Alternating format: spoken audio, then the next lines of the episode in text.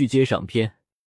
分离障碍是 CPTSD 患者的一种症状表现，除此之外，还有其他几种症状，在容忍和调节自己情绪、强烈欲望或冲动方面存在问题，会出现更严重、频繁的分离症状，以及记忆力和注意力问题。特定部分会对自我产生内疚、羞耻等消极情绪，而其他部分则会以截然不同的方式评估自己。因此，各部分之间的交替可能导致自我知觉发生相当快速且明显的变化。如果患者在孩提时代遭遇到虐待、遗弃、背叛，就会尤其难以信任他人，猜疑使他们难以交到朋友，也很难区分他人的善意和恶意。有分离部分似乎不信任任何人，而另一些部分可能非常脆弱和需要帮助，会出现医学上无法解释的身体症状，例如腹痛、头痛、关节痛、肌肉疼痛、胃病等。长期受到过创伤的人会失去相信好事总会发生、人们善良且值得信赖的信念。经受创伤当下给予的刺激是一重痛苦。但更痛苦的是，创伤事件结束后绵延不绝的持续性伤害、闪回、脑神经组织异变、躯体化症状等。多数 CPTSD 患者会在遭遇相应的创伤触发点时，出现不同程度的应激反应表现。有的患者会对创伤事件发生的时间、地点产生应激，有的患者则会对某一类型的人际关系产生应激反应。因为他们内在的某些部分可能总是保持警惕，寻找任何可能代表被拒绝或批评或抛弃的线索。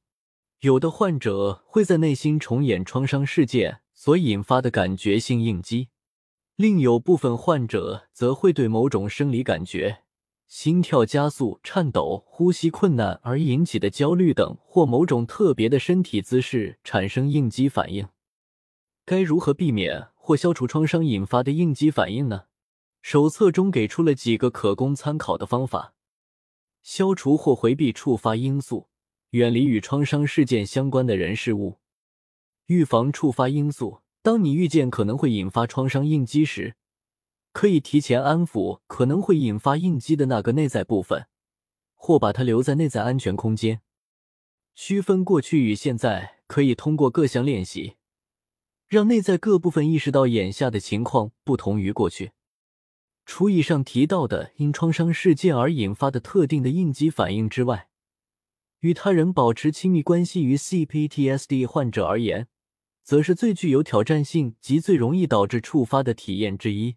当他们处于亲密关系中时，因为自身存在严重的信任问题，会不断预测自己被拒绝、伤害、背叛、遗弃。但同时又渴望与对方的亲密接触，这种矛盾的状态极为依恋恐惧与依恋丧失恐惧的表现。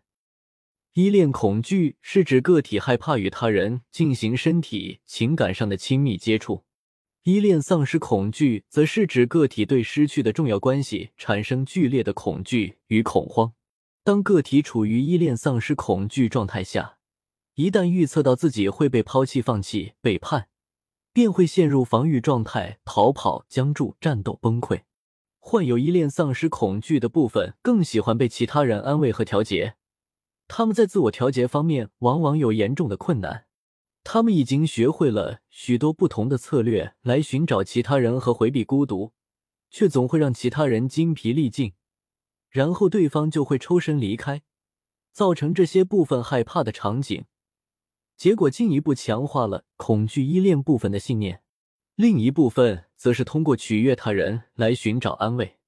这些部分可能相当顺从，回避去意识或表达自己的需求和感受，并试图通过做他人希望他们做的任何事情来保持他人的亲密关系。但是他们自己的需求并没有得到满足，这种策略会让整个人精疲力尽。其他部分也会不可避免的变得怨恨和愤怒。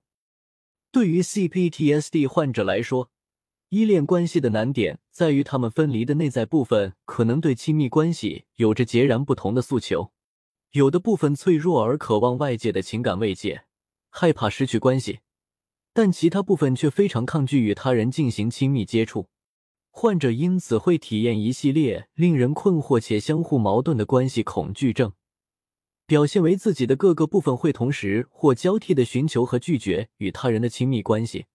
这种既寻求人际关系又回避人际关系的矛盾，会导致他们人格的各部分之间发生严重的内在冲突和混乱，同时向他人发送了混杂的信息，对方也会因此变得困惑和沮丧。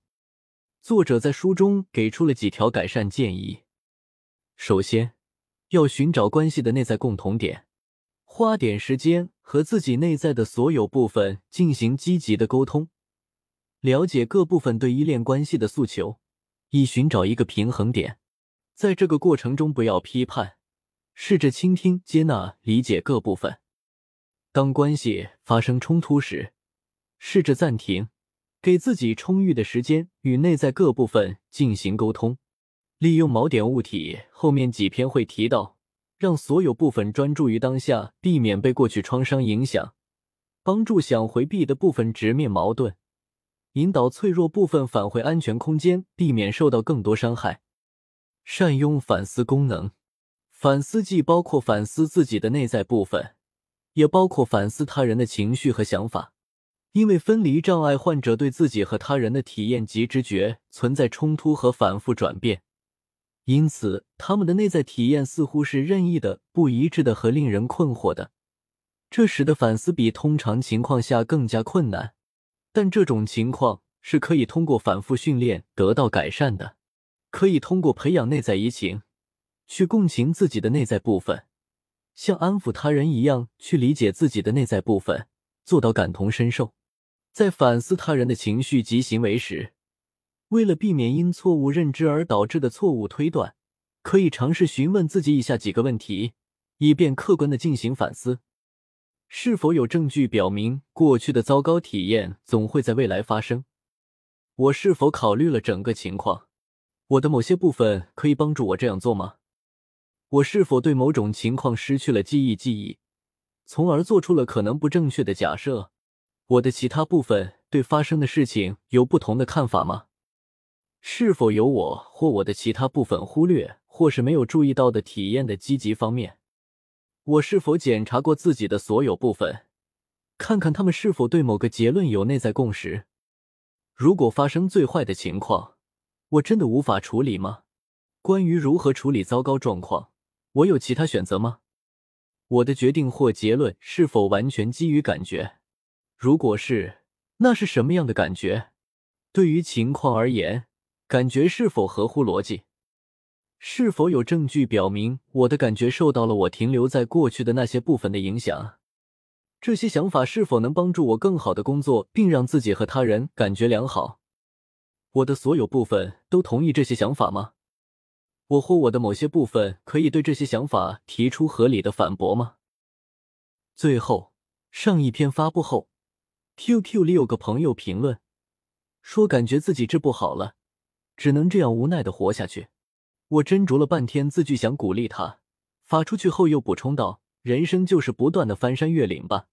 本以为翻过了这座山就能如何如何，但到山顶才惊觉，不过尔尔，前面还有无数的山需要攀登，上山下坡，再上山再下山才是常态。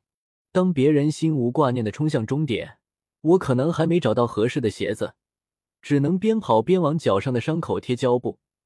即便如此，我也会尽全力奔向属于我的终点。更何况，谁规定人生就是场龟兔赛跑呢？它或是片旷野，有人跑步，有人狩猎，也有人在辛勤搭建自己的树屋。短暂的三万天，漫漫人生路，终点无一例外是死亡的寂静。旅途中谁能不带点伤呢？不过是说与不说，看得见看不见罢了。病痛无可比性，正如悲剧无比较级一样，可以把它看作普通的伤风感冒，无有发作，无伤大雅。发作了就去治，病好了边去疯去闹去唱歌去恋爱。慢慢的，他会成为一位熟悉的老朋友，参考大姨妈，在来时不觉局促。给他备好纸巾、药丸、毛绒玩具和一本好书，过后礼貌说再见。痛并快乐着，何尝不是一种独特的人生体验呢？愿你我都能接纳和理解那个不完美的自己。